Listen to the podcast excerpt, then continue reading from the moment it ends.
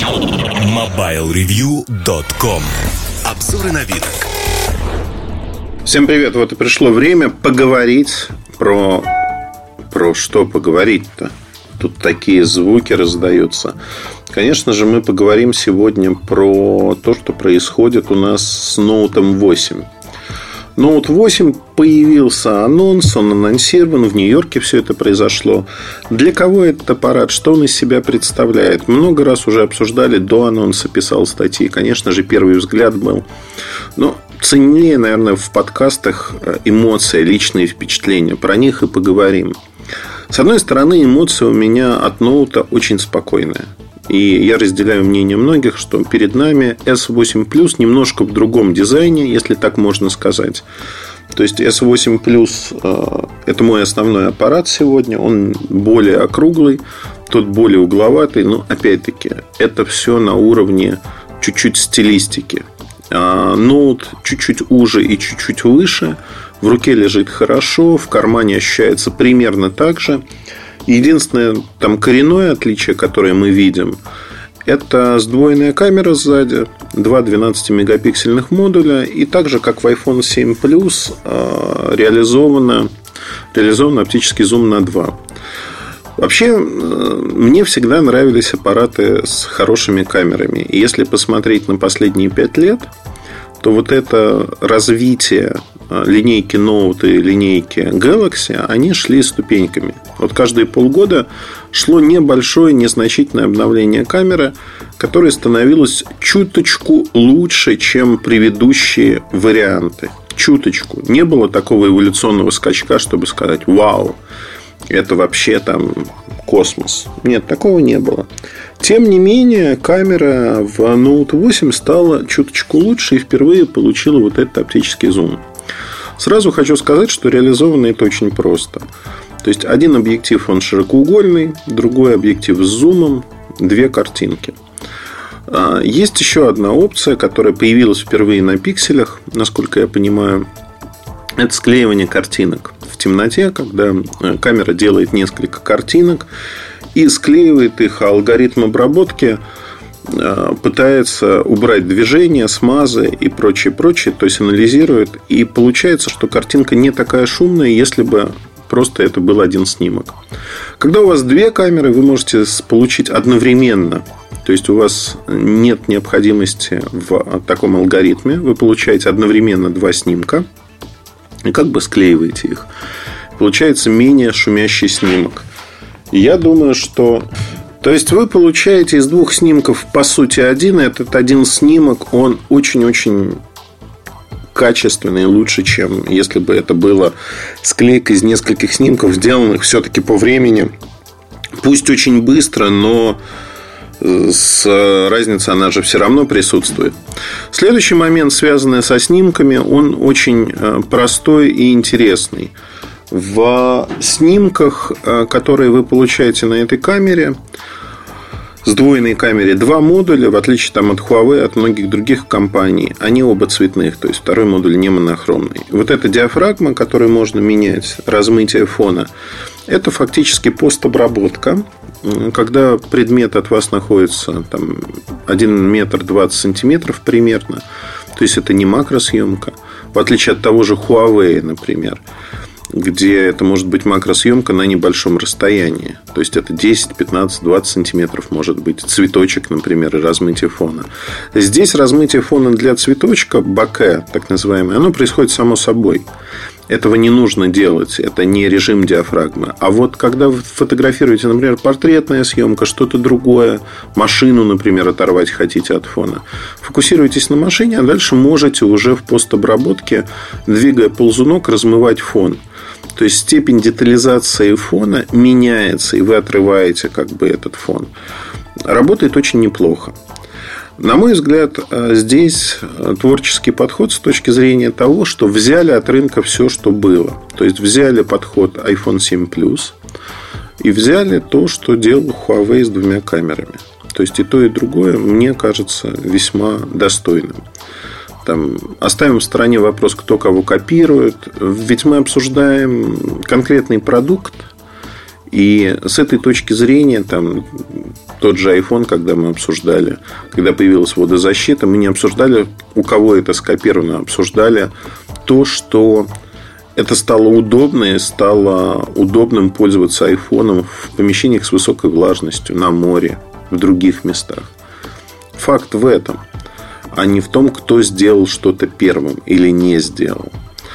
А если говорить про Note 8 в области камеры, конечно, я буду писать подробный обзор, буду играться с аппаратом уже коммерческим. Но мои впечатления очень хороши именно от зума, именно от съемки в более темное время суток. То есть камера проявляет себя лучше, чем в S8 Plus. В остальном аппарат, если вот не брать S Pen, электронное перо, точно такой же. Та же фактически матрица, тот же экран, чуть больше на 0,1 дюйма, что не ощущается практически. Немного более агрессивные алгоритмы для обработки изображения, для регулировки яркости, подстройки яркости под ваши предпочтения. Опять-таки, они просто отличаются от S8 Plus. Но плюс-минус это все то же самое, то, что мы видели. Каких-то принципиальных прорывов здесь нету. А аппарат удобен. А, несколько слов про S Pen хочу сказать. S Pen, знаете, как люди говорят, мне это не нужно. А, я после того, как прекратил пользоваться ноутом 7, по S Pen периодически скучал. Объясню почему и расскажу, что я делаю с ним. А делаю я с ним очень простые штуки. Например, когда я фотографирую какую-нибудь рекламу, ну, прохожу мимо салона МТС, там реклама, и дается сноска некая, звездочка, сноска при покупке того-то, того-то. Без ноута я пересылал эту рекламу и на фотографию обводил просто текст и говорил, вот обратите внимание на этот текст.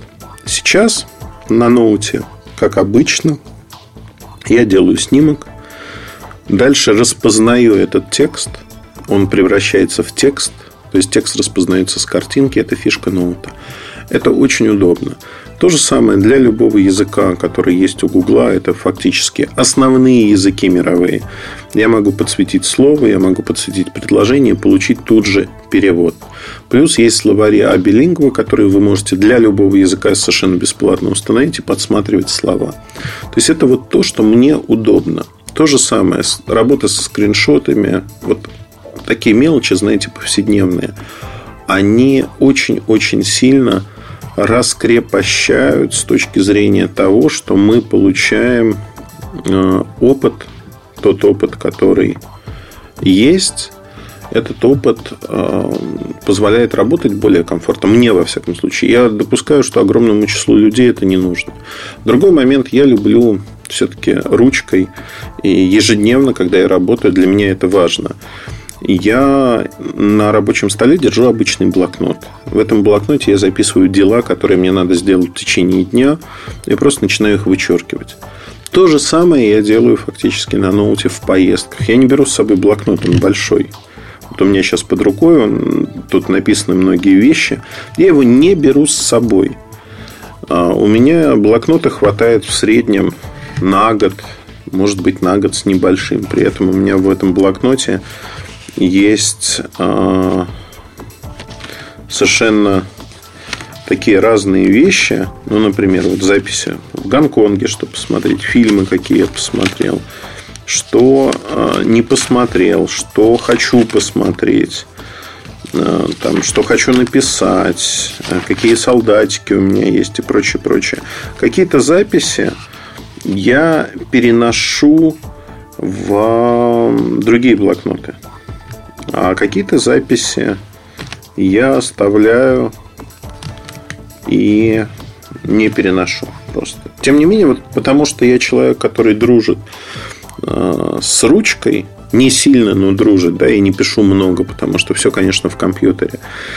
Я это, это другой тип активности. То есть, вот, когда вы пишете, вы запоминаете лучше. То же самое, почему мне нужно электронное перо? Оно мне не нужно постоянно.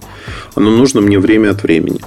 Поездках часто, где не разрешают фотографировать в музеях, мне нужно записать имя там, художника. Не вбить именно, а именно записать. Чтобы запомнить. Запомнить, что именно вызвало мою эмоцию. И я... Это дополнительный для меня инструмент – дополнительный инструмент, который позволяет более четко запомнить какие-то важные моменты, важные вещи, которые я выделяю. То есть это на уровне сознания. Что-то я вбиваю на виртуальной клавиатуре, а иногда достаю перо, потому что для меня это важно. Ну и плюс на встречах, конечно, вбивать это не очень удобно. А вот когда вы пишете пером, вы прямо подчеркиваете, что вы не играете в телефоне, вы не отвечаете на смс, вы пишете пером. Появились в Note 8 всякие вещи, там анимация при отправке сообщений, вы можете написать пером что-то, разрисовать, и это в красивом виде анимации отправится другому человеку. Ну, наверное, да, но вещь такая, вещь в себе, скажем, она не очень нужна, на мой взгляд. Развлекалочка для там, не бизнес-аудитории, для массовой аудитории. Но основные покупатели все-таки это бизнес-аудитория – те, кто выбирает флагман, флагман за максимальные деньги. И здесь, безусловно, Note 8 не имеет прямых конкурентов. Но за исключением новых айфонов, которые будут еще дороже. Э, на рынке сегодня э, позиционирование такое 69 990 в России он стоит. Э, для предзаказов идет DEX-станция в комплекте. 10 тысяч разница с S8 Вот многие люди задаются вопросом, а стоит ли переплачивать вообще? Стоит ли он того? Батарейка вроде стала меньше, 3300, а не 3600. Э, хочу сказать сразу, что по энергопотреблению он такой же, как S8 Разницы нет, работает вот один в один. Что один, что другой. Э, беспроводная зарядка, защита от воды, все это есть. Вот они полностью аналогичны, если хотите. Но этот аппарат мне нравится тем, что у него вот такая камера и то, что есть перо, которое мне действительно облегчает жизнь. И вот в этом аспекте аппарат получился очень-очень достойным, очень интересным во всех смыслах. И, как мне кажется, на него стоит обратить внимание тем, кто ищет ультимативное решение. Ну, знаете, в первом взгляде много про это говорил. Скоро будет обзор, не хочу повторяться, потому что толдычить из пустого в порожнее одно и то же. Эмоционально мне аппарат нравится. Я соскучился по линейке Note. И, безусловно, я его в сентябре возьму, когда он появится. Вопрос, какого цвета, он немаловажный. У нас вообще четыре цвета есть. У нас будет такой голубой, золотой и черный. Черный, он такой же точно, как вот черные, черные аппараты, как мой аппарат S8+. Голубой металлик, он, он классный, но он, вы знаете, э, такой как бы пачкается. Я поэтому долго смотрел его на презентации, посчитал, что, наверное, все-таки нет. Наверное, все-таки нет, потому что пачкается. Ну и э, следующий момент. Какой аппарат еще? Э, есть кремового такого плиточки цвета. Очень приятный цвет, тоже пачкается. В России его не будет. Но цвет крайне приятный. Я почему-то думаю, что голубого цвета аппарат многие будут брать. Он яркий. Яркий, хороший. Я вот тоже раздумываю. Может, голубой взять, не черный? Не знаю, буду думать. Но сухом остатке. На сегодняшний день вот по объему технологий, которые вложены, я много лет говорю одно и то же, но это факт, который, с которым невозможно спорить. А, и Galaxy, и Note, они как бы вершина линейки, это флагманы. А, ни у одной компании, включая Apple, нет ничего подобного с точки зрения вот начинить маленький объем таким количеством технологий, разных ухищрений, которые облегчают повседневную жизнь. И это факт, что покупая там тот же ноут, вы можете прожить с ним много-много лет. У меня много моих знакомых до сих пор пользуются ноутом 4. То есть, смотрите, был ноут 5, ноут 7, сейчас ноут 8 появился. То есть, три поколения фактически. Ноут 4 до сих пор себя прекрасно чувствует, прекрасно работает. Это супер аппарат во всех смыслах. Это флагман, с которым не стыдно сегодня ходить. и который имеет все, что может иметь э, флагман такого рода. И то же самое случится с Note 8. То есть, если вы его не будете бить, разбивать, он не хрупкий, но, как и все аппараты, он может разбиться. Смотрите, то вы несколько лет сможете с ним спокойно проходить. Обзор появится, наверное, ближе к началу продаж, потому что хочу покрутить все, сделать ну, без спешки. Первый взгляд уже есть и видео подробное, там получасовое есть на канале. Вы можете посмотреть. Удачи, хорошего настроения, оставайтесь с нами. Пока. MobileReview.com